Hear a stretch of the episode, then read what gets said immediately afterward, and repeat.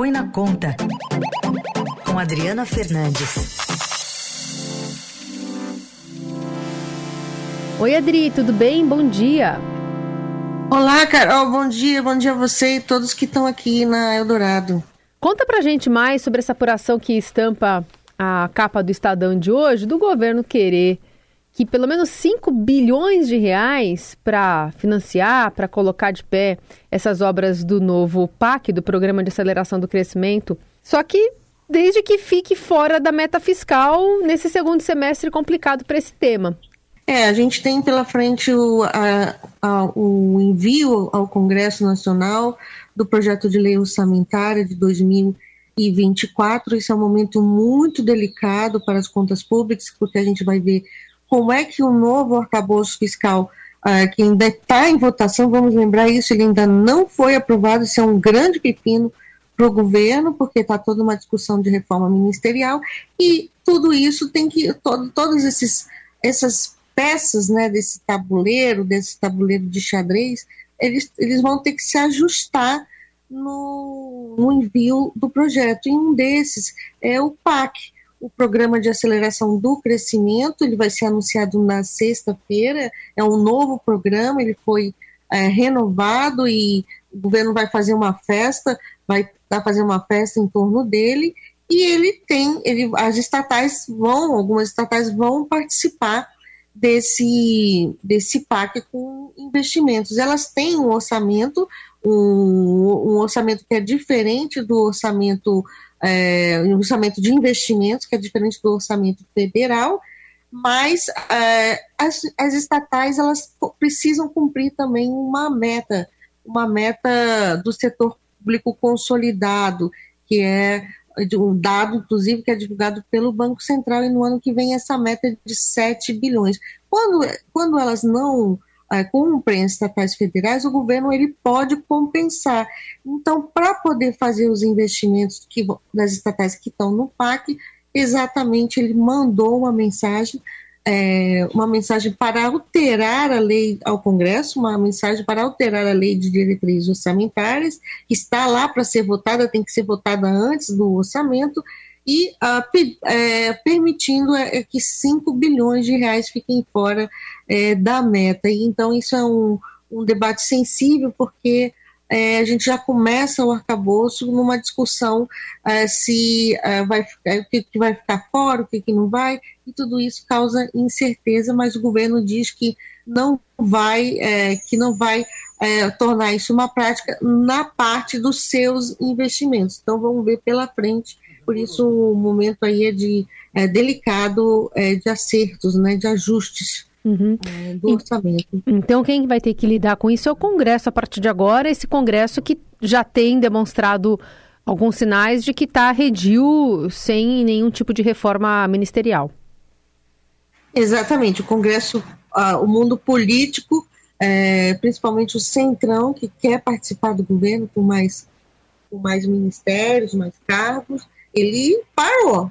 Eu fui ontem, tá, o Congresso, fui ontem ao Congresso, está cheio, está com muito, muita movimentação, mas votação que é bom, é, é movimentação para votar o, o orçamento, para votar o orçamento, não para votar o arcabouço, é, tá, tá uma, um, não, não, não, não, o sinalzinho de fumaça não saiu, e o que o que está o que tá acontecendo são essas negociações esperando é, o, o, governo fazer essa movimentação em torno da troca ministerial. Tem também a questão da reforma tributária. Ontem, uh, os presidentes do Senado, Rodrigo Pacheco, o relator é, da proposta de reforma, senador Eduardo Braga, eles receberam bastante tributaristas e outros representantes de setores e começando as conversas mais, uh, mais delicadas, vamos dizer assim, para a discussão da reforma tributária,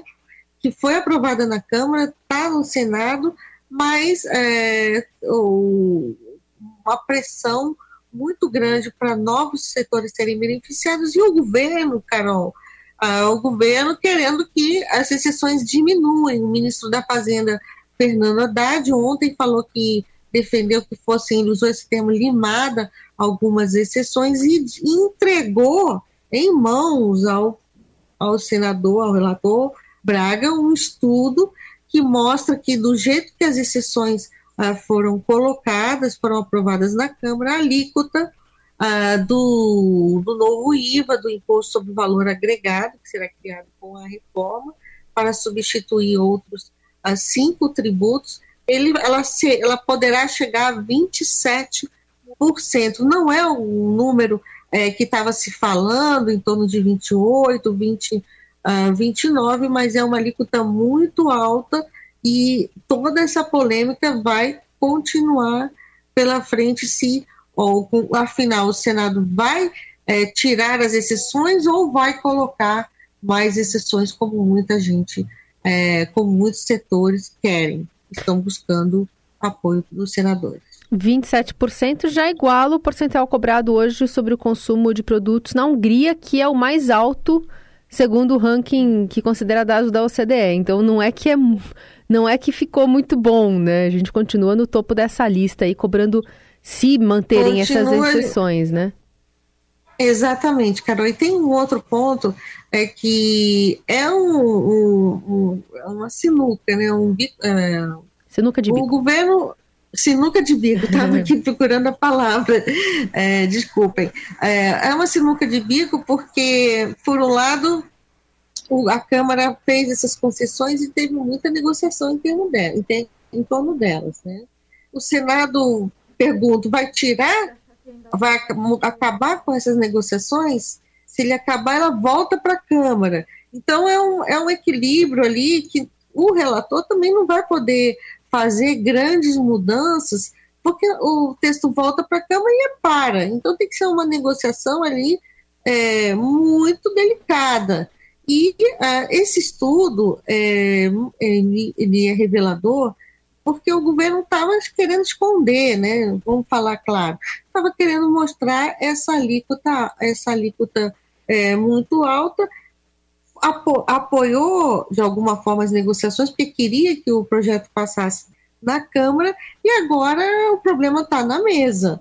Porque, por um lado, quem, quem, foi, quem foi beneficiado não quer perder, uhum. né, o, que foi, o que ganhou lá no Congresso, lá na Câmara, quem não foi quer, quer conseguir, e, é, por, e, ainda tem outras discussões muito técnicas, é, uma disputa aí com, entre os estados é, e municípios que, quer, que, que, que, querem, que também saíram aí chamuscada na, uhum. na, na, nas negociações para tocar essa reforma. Mas a reforma, vou repetir, ela é muito importante para o Brasil e é, a gente viu uma melhora substancial do ambiente aqui, do ambiente econômico, quando ela foi quando ela foi aprovada e então é um, é um, é um momento é, decisivo aí, eu, eu diria, para o Senado buscar esse caminho para aprovação e fugir do que a gente viu nos últimos anos, nos últimos, pelo menos, a reforma não, não ser aprovada. A gente, o governo e o Congresso deram um passo importante com a aprovação na, na, no, no da Câmara, não foi, não saiu o projeto é, que todos, um projeto mais enxuto, com menos exceções, e a hora é uma, uma de negociação e negociação política é, que vai acontecer ao mesmo tempo, isso que é um problema é. para o governo, ao mesmo tempo do, do orçamento, né? O orçamento ele também vai exigir, é, para fechar essas contas, vai exigir uh, medidas é, difíceis, impopulares, e, então são semanas complicadas que a gente vai ter pela frente aí na, no âmbito da economia brasileira. Vamos ouvir, você se referiu, você se referiu ao ministro da Fazenda Haddad, o relator Eduardo Braga. Vamos ouvir o que eles disseram ontem. As alíquotas foram estabelecidas com base em projeções muito sólidas do sistema criado aqui pela Secretaria Extraordinária e em cada item de exceção tem um impacto na alíquota padrão. Nós vamos ficar muito confortáveis, porque eu tenho certeza que para atingir os 60 votos, 65 votos que nós almejamos ter para aprovar a PEC no Senado, nós vamos ter que prestar contas do que estamos fazendo. Nós estaremos fazendo as análises em cima de um estudo que fez um, uma análise de custo-benefício. Nós vamos poder analisar cada um dos pontos em cima dos números e a população brasileira, o contribuinte, o empresário, o setor produtivo, a sociedade brasileira vai tomar conhecimento disso.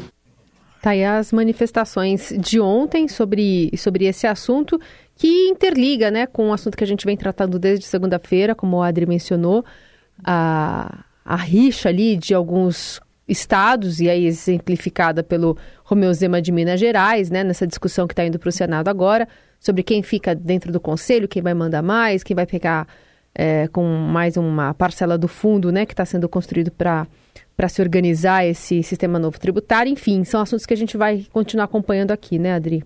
Vamos continuar acompanhando porque a reforma foi a, foi a, negociação da Câmara que puxou esse fio aí de rico de, de dessa disputa entre estados ricos e estados pobres, é. porque o Conselho é, a negociação beneficiou foi para, para o Conselho que vai gerir o, o, novo, o novo imposto né, dos estados e municípios, que vai se chamar IBS, Imposto sobre Bens e Serviços, ele vai ter um conselho e ali ah, acabou que ah, beneficiou um pouco nas negociações os estados é, dos estudados mais populosos, que são os estados mais ricos é, do país, puxou essa disputa, mas o problema é que no Senado é mais é, o como cada estado tem três senadores é igual, como há mais estados do norte, nordeste, centro-oeste do que do sudeste, eles a, a negociação, é, a, a, força dos, dos, estados mais ricos acabam estão no sudeste, no sul, acaba diminu, diminui uhum. é, na hora da votação e Zema ele colocou exatamente isso ao falar eles querem mais protagonismo uhum. em relação à força que eles, que eles acreditam que tem por conta é, da, da força econômica maior do que os outros estados. É um caminho muito ruim que a gente, é, que, que a, a, os estados, né, que a nossa Federação Brasileira de Estados e Municípios é, tá, começou a puxar aí com a, com a, com a reforma, acirrou essa disputa com a reforma tributária. Esse, para mim, é um tema é, altamente delicado e que pode ter consequências aí é, maiores, não só políticas, como econômicas também. Lembrando que o senador Eduardo Braga, o relator, é senador pelo Amazonas, né? Então a gente está falando do norte e nordeste aí, que estão no meio dessa confusão Sim. toda. Sim, ele, é, no Senado, como cada, cada estado são três, ali há um equilíbrio, há um equilíbrio maior e, e a quantidade maior de estados acaba é, dando mais voz para esses, para o norte e nordeste do que acontece, é, acontece diferentemente lá, lá na Câmara. Câmara. Né? Então a gente, a gente vem, de, é, o Zema é, é, vocalizou isso de forma mais rápida, mais fácil, mas o próprio Tarcísio, uhum. é, governador de São Paulo, que comandou a negociação, né? Ele buscou, foi lá, buscou espaço, foi um dos responsáveis pela aprovação da reforma é, do tributário, nesse acordão que foi feito com, em torno é, do, do, do, Conselho Federativo e também da divisão, porque uhum. vamos, vamos lembrar que tem um fundo é, de uh, desenvolvimento regional que os, que os, que o, que os, o, os estados do Sudeste, que são os estados ricos, eles também querem. Uhum. O Sul e Sudeste também querem participar, né? E, é, e com é, a participação relevante para receber o, os recursos desse fundo. E está aí a origem de todo esse bafafá que a gente está uhum. vendo de briga de governador para cá e para lá. Muito bem, essa é a nossa Adriana Fernandes e também um bem TV que está atrás dela ali, que a gente ouviu de vez em quando aqui durante a fala. ah, Eu moro no andar alto, esse, agora de delícia. manhãzinha. Andar alto aqui pro padrão de Brasília, é, né? Porque aqui os prédios baixinho, só né? podem ter no máximo seis andares, né? Não sei se o pessoal aí de São Paulo que nunca veio aqui, os prédios só podem ter, eh, os prédios residenciais, seis andares. Então, eu moro no quinto, numa quadra da Asa Norte, tem muito passarinho aqui de manhã. É, essa hora aí é boa para a gente conversar. Um beijo, Adri, obrigada. Um beijo, bom dia a todos, a todos os ouvintes aqui da Eldorado.